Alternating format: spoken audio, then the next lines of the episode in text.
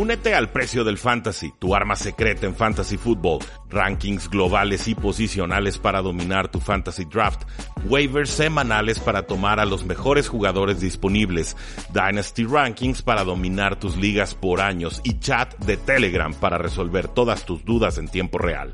Visita stam.store diagonal precio NFL o da clic al link en este episodio para suscribirte.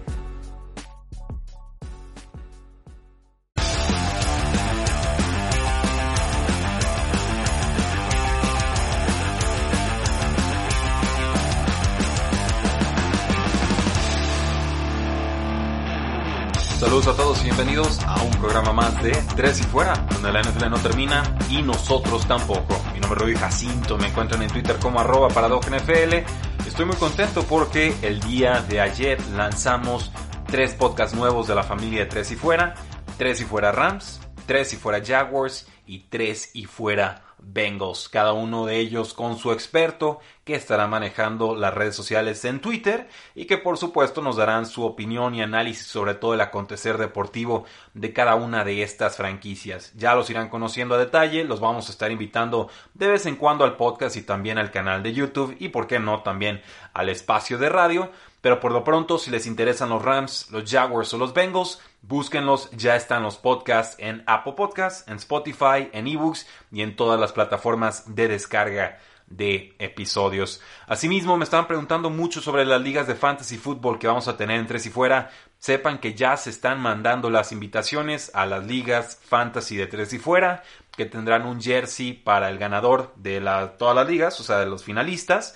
Habrá un casco para quien sea que quede con la mayor cantidad de puntos de la semana 1 a la semana 13 y también tendremos un anillo conmemorativo, primera edición de Tres y Fuera, que todavía tengo que cotizar y buscar, para todos los ganadores de cada una de las distintas ligas que vamos a abrir. Así que si escribieron, si mandaron, si retuitearon el mensaje que aparecía en arroba 3 y fuera NFL en Twitter, felicidades, lo más probable es que ya estén dentro de la liga de fantasy fútbol. Y también quiero comentarles cómo va a estar el calendario de videos de aquí a que lleguemos a kickoff, ya que nos quedan varios videos, varias previas que dar y se nos acaban los días, entonces vamos a tener que redoblar los esfuerzos. La mayoría de los videos se están publicando por ahí de las 12, 1 de la tarde, 12 de mediodía por supuesto, y el día de hoy verán el video de los Raiders. Acto seguido el miércoles tendrán la previa de Rams, el jueves el video de los Dolphins, el viernes el video de los Patriotas de Nueva Inglaterra, el sábado un poco más hacia la tarde porque vamos a tener nuestro programa en vivo de 11 a 12,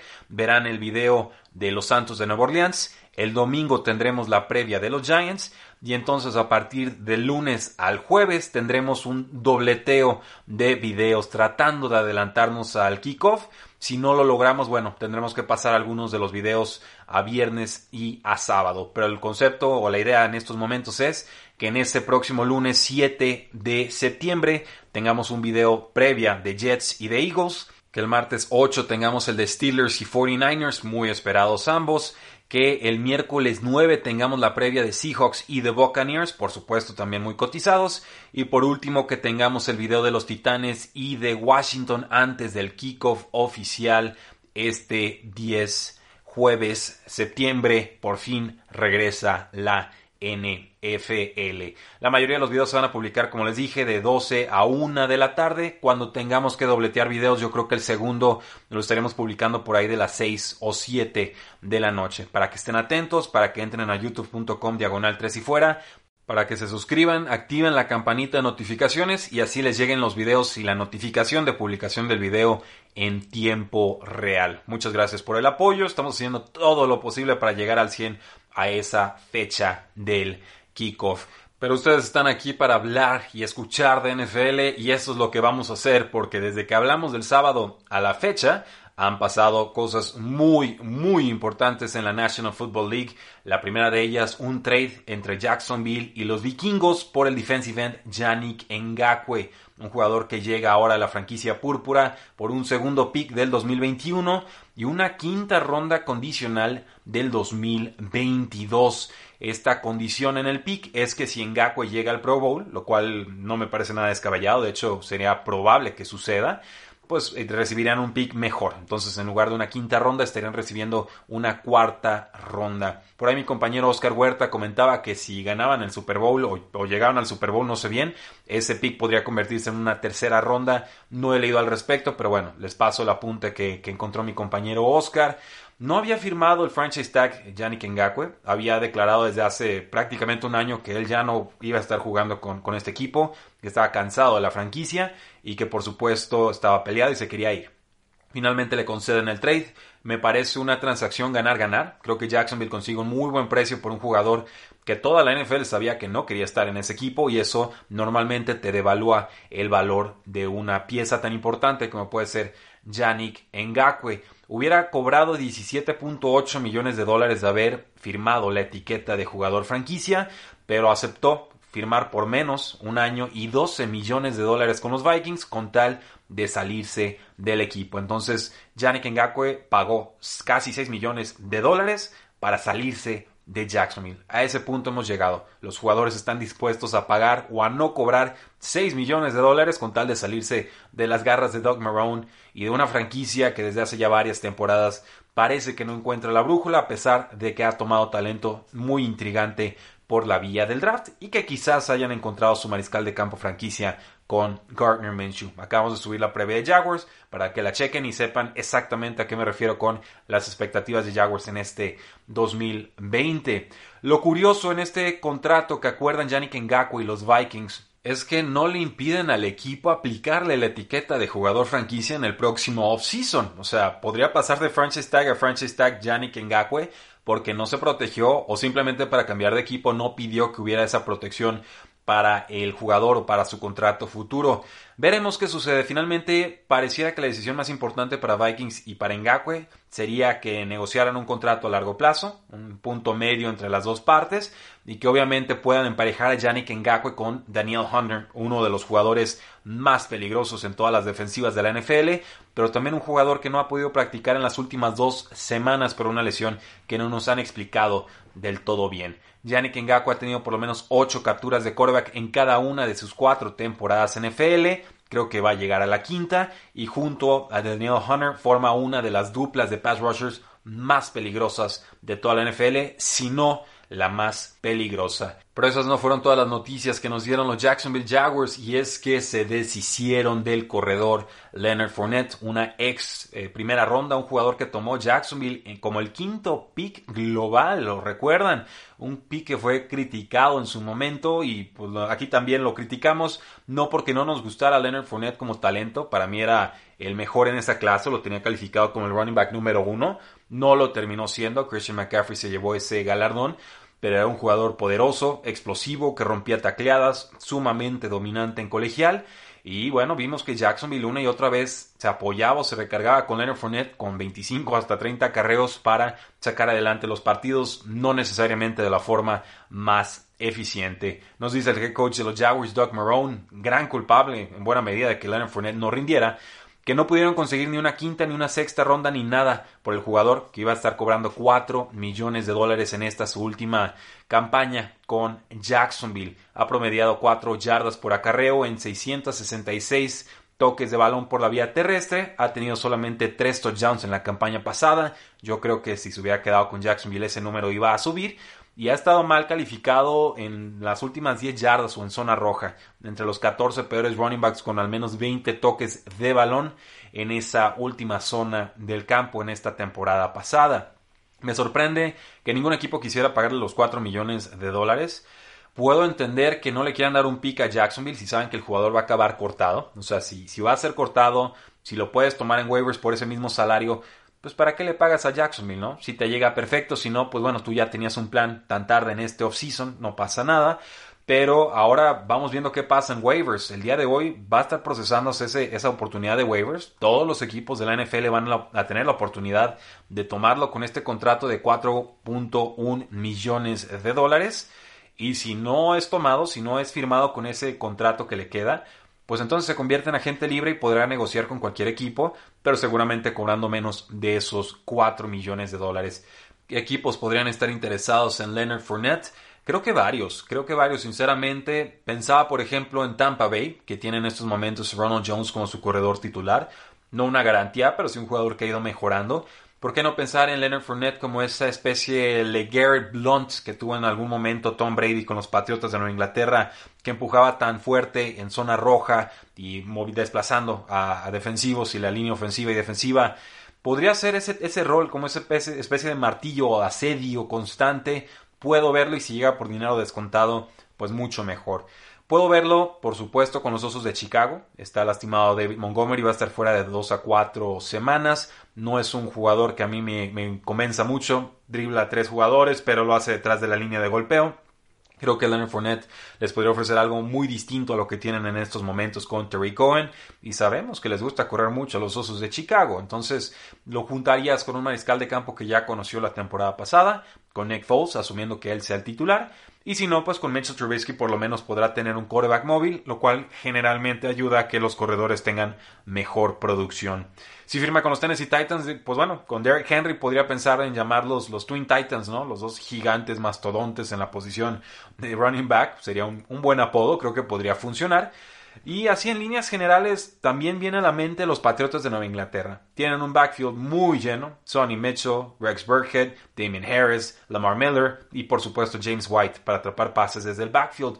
Pero sabemos que a los Patriotas les gustan estos, esta clase de jugadores con alto pedigrí de draft, jugadores descartados, jugadores desaprovechados quizás por otras franquicias que llegan al equipo, le sacan buen valor y entonces ahora sí lo quieren los otros equipos de la NFL y no lo renuevan los Patriotas y consiguen ese pick compensatorio. Sería la clásica movida patriota, pero creo que el backfield está muy repleto y no sé en qué posición exactamente podría llegar Leonard Fournette dentro de esa jerarquía del backfield bostoniano. Veremos dónde firma. A mí me sigue gustando Leonard Fournette. Entiendo que sus últimas temporadas no han sido eficientes. Ni siquiera creo que lo haya sabido usar bien Jacksonville.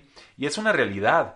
Eh, mucho de lo que se le está achacando a Leonard Fournette es por culpa de la franquicia, que es perdedora y que no encuentra la brújula.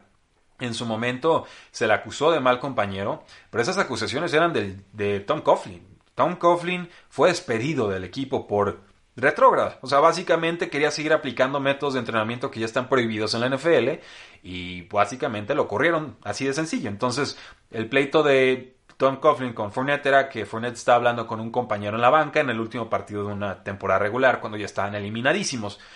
Para mí eso es más un berrinche de Tom Coughlin que por algo ya no está en la NFL, más que culpa de Leonard Fournette. Creo que un jugador del pedigrí que tiene Leonard Fournette tendrá otra oportunidad. Creo que lo veremos jugar esta campaña. La gran pregunta es ¿dónde? No lo sé. Con los Santos de Nueva Orleans, ojo aquí, ¿eh? Esto es de foco amarillo, sino acercándose a foco rojo, por lo tarde que se está dando en la temporada antes de kickoff. Y es que Alvin Camara, el corredor estrella del equipo, lleva tres días sin aparecer en training camp y no tiene justificación por parte del equipo. Se cree que esta ausencia está relacionada con su contrato, según Adam Schefter. Y el problema de Alvin Camara con el equipo y su contrato es que va a cobrar apenas 2.1 millones de dólares en esta su última temporada con el contrato de novato. Los Santos deberían ofrecerle más dinero. Creo que es un pilar indiscutible de la ofensiva. Un contrato quizás como el de Christian McCaffrey, como el de Derrick Henry, que no reinventan el mercado, pero sí le dicen al jugador, te queremos por un buen rato, te damos un dinero garantizado, controlado, y que ahora sí que vamos dejándonos de berrinches, te necesitamos para hacer esa pelea de Lombardi o el trofeo en el Super Bowl. Hay que ver qué sucede con Alvin Camara. Nos quedan más o menos 9-10 días. No sabemos a ciencia cierta cómo se vaya a resolver esto. Me parecería increíble que Alvin Camara no estuviera en la semana 1 con los Santos de Nueva Orleans. Si no aparece, entonces tendremos que confiar en Latavius Murray como el corredor titular del equipo. Pero creo que cuando todo termine de despejarse, cuando se despeje la niebla o el humo, Alvin Camara ya tendrá un contrato mejorado o por lo menos más dinero garantizado para esta temporada. No conocemos las exigencias salariales de Alvin Camara, pero si está metiendo huelga ahorita es que llevaba ya varios meses presionando al equipo y el equipo no había respondido. Entonces, una situación que no han querido atender o no han podido atender está a punto de reventarles en la cara. Por el bien de los Santos y de Alvin Camara, espero que lo resuelvan pronto para que así podamos disfrutar de Alvin Camara, un gran talento y sobre todo poder utilizarlo en ligas de fantasy fútbol. Aprovechando que muchos de ustedes están en drafts, yo en estos momentos sí descontaría a Alvin Camara, tendría un criterio de desempate en contra de él, por ejemplo, con talentos como Dalvin Cook, o como Zeke Elliott, que generalmente se están yendo en ese rango del tercer y el quinto pick global. Con los Chargers, pues aplicaron otra Chargers, lo de siempre, triste lo de esta franquicia, y es que se les lastimó el safety Derwin James, una lesión de rodilla, de meniscos, y no sabíamos cuánto tiempo iba a tardar en sanar, en ser operado y luego en recuperarse. Hay dos tipos de cirugías de meniscos. No soy experto, no soy doctor, pero lo sé por el fútbol, lo sé por el baloncesto y lo sé porque llevo seis años analizando la NFL. Hay un trim, o sea, una especie como de recorte o rebanada sencilla que te da la oportunidad de regresar más o menos en un mes a los emparrillados o al campo, pero esta puede tener una condición degenerativa en tu rodilla, o sea, te puede desarrollar artritis a largo plazo y generalmente no es el mecanismo de reparación que yo recomendaría, ¿no? Creo que la integridad física es muy importante y no por querer volver rápido al campo tendríamos que estar recortando o usando técnicas que te van a provocar eh, lesiones o problemas a mediano y largo plazo. Me parece que lo que decía Derwin James es la otra clase de cirugía, una reparación completa y entonces estará fuera de 6 a 8 meses, esto según Josina Anderson. Esto es difícil, esto es dolorosísimo para los Angeles Chargers, es uno de los mejores jugadores de secundarias en toda la NFL, un talento absolutamente descomunal, te juega de pass rusher, te juega cobertura de pase, te juega en protección terrestre, te juega en profundidad, te hace absolutamente todo como linebacker y como safety, pero ya básicamente va a ser la segunda temporada que se pierde por lesión. En 2019 apareció en apenas 5 partidos, también se perdió varios juegos en colegial por lesión de rodilla. Entonces, Derwin James parece que no termina de ponerse sano y es una gran lástima porque su versatilidad junto con Desmond King en esa zona profunda le hubiera sido de muchísima ayuda a Los Angeles Chargers que no se pueden dar el lujo de estar perdiendo a jugadores de este calibre en una temporada con tantos cambios ofensivos y también defensivos. Joe Burrow será quien estrena esta secundaria de Los Angeles Chargers. Primero tenía Cincinnati ganando ese partido en la previa de Bengals. Luego tenía los Chargers ganando ese partido por la lesión de pectoral de Trey Waynes, el exjugador de Vikings que firma por mucho dinero con Cincinnati. Y ahora no sé qué hacer porque pierden a Derwin James y creo que esto le va a facilitar muchísimo la vida a Joe Burrow que ha tenido muy buenos reportes en, en Training Camp. Por lo pronto voy a dejar a los Chargers como ganadores de ese partido, pero Qué difícil, qué difícil va a ser pronosticar esta primera semana de acción sin juegos de pretemporada y con tan poquito tiempo de preparación para todas las franquicias. Con los Giants, una contratación importante. Llega el cornerback Logan Ryan, exjugador de Patriotas y de Titans, por un año y 7.5 millones de dólares. Quería 10 millones, finalmente consigue 7.5 después de cambiar de agente. Y me parece muy buen dinero, ¿eh? 7.5 millones de dólares a finales de agosto, a punto de iniciarse la temporada, después de haberte esperado meses y estar disponible en el mercado y no firmar, me parece un auténtico logro magistral de este agente que acaba de contratar. Y para los Giants también es un gran lujo porque eh, perdieron a DeAndre Baker, parece que va a prisión, sinceramente su caso no parece tener remedio, yo ya no espero verlo en la NFL, por asalto, por robo y por un montón de cosas que ya hemos comentado. El jugador de segunda ronda, el novato Xavier McKinney, tiene un pie roto. Entonces esa secundaria está muy vulnerada.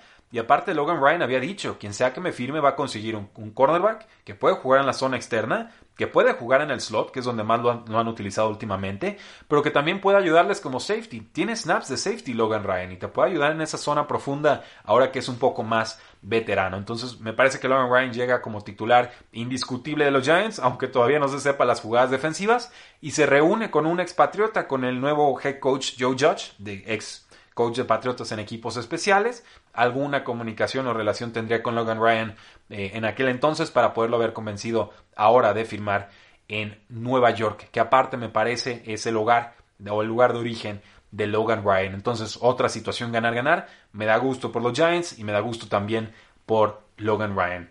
Y también me da gusto por los Kansas City Chiefs porque este offseason para ellos, aparte de implicar una larga temporada de celebración, pues ha sido el offseason de renovaciones, ¿no? Con Patrick Mahomes, con Chris Jones, con Travis Kelsey y ahora tienen contratos de seis años para el head coach Andy Reid y para el general manager Brett Veach. Así que este dúo se mantendrá junto hasta el 2025, nos reporta Tom Pelicero de NFL Network. Andy Reid es un genio. Andy Reid no necesitaba ganar un Super Bowl para, para a mi parecer, llegará al Salón de la Fama. Tiene un récord de victorias absolutamente extraordinario, un ratio ahí de victorias versus derrotas absolutamente incontestable. Hace una gran mente ofensiva desde que estaba con las Águilas de Filadelfia, desde mucho antes, desde que trabajaba con Home Green.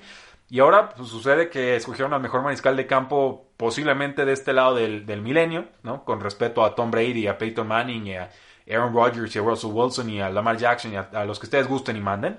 Creo que Patrick Mahomes va a reinventar todos los récords y tiene al head coach perfecto y al equipo perfecto para explotar al máximo sus habilidades. Parece que esta dupla amenaza con establecer una dinastía, pero los Super Bowls ya lo saben, se ganan de una temporada a una temporada, de uno en uno, no todos de golpe, y cualquier descalabro, cualquier lesión, cualquier problema, cualquier situación puede descarrilar una temporada NFL o incluso una franquicia o sus sueños de dinastía. Y si no me creen, recuerden lo cerca que estuvo Seahawks de repetir trofeo Lombardi y como una jugada aparentemente fortuita en zona roja por pasar en vez de correr, termina detonando, me parece, ese vestidor, esa defensiva, ese corredor y la química que existía en ese vestidor. No digo qué es lo que va a suceder con Kansas City Chiefs, pero sí creo que hay que aprender del pasado para tratar de evitar esos problemas, esos errores y por supuesto seguir avanzando de cara a más trofeos y más logros colectivos. Me encanta que Andy Reid ya tenga su Super Bowl. Me encanta que alguien tan joven y talentoso como Brett Beach eh, siga evaluando y apostando por talentos veloces, altos, eh, productivos, etcétera. Es un equipo que ha estado acertando bastante por la vía del draft y ahora están ante una ventana de oportunidad única. Tienen tres o cuatro años para conseguir dos o tres Super Bowls. Han pegado el tarjetazo, aplicaron la estrategia de los Saints que es adelantar dinero, ¿no? Vamos aplicando descontando eh, los contratos a corto plazo, tendremos que pagarlos de forma gravosa a mediano y largo plazo. Pero los Chiefs tienen esa, esa ventana de oportunidad y están pensando en aprovecharla al máximo. No creo que se les pueda reprochar que quieran apostarle más dinero ahora en lugar de a futuro cuando ya Chris Jones y Travis Kelsey y otros jugadores estén un poquito más veteranos. Veremos qué sucede con los Kansas City Chiefs en esta temporada 2020. Me parece que el factor continuidad con nada de cambios en la posición de coaches y muy poquitos cambios en el costado defensivo del balón, le permitirá a Chiefs mejorar su récord de la temporada pasada. De mi parte sería todo, damas y caballeros. Suscríbanse a los nuevos podcasts, búsquenos ahí en YouTube. Por supuesto, atentos a esos mensajes en Twitter o en correo electrónico. Si se los piden, mándenlo para poderlos agregar a la Liga de Fantasy Football en la plataforma de Sleeper. Porque la NFL no termina y nosotros tampoco. Tres y fuera. Hola, soy Rudy Jacinto, creador de Tres y Fuera. Si te gustó el programa de hoy, suscríbete a este y otros podcasts de la familia Tres y Fuera. Tres y Fuera NFL, Tres y Fuera Fútbol, Tres y Fuera de tu equipo favorito y claro, el canal de Tres y Fuera YouTube con videos todos los días. Porque si tu equipo existe, Tres y Fuera lo cubre.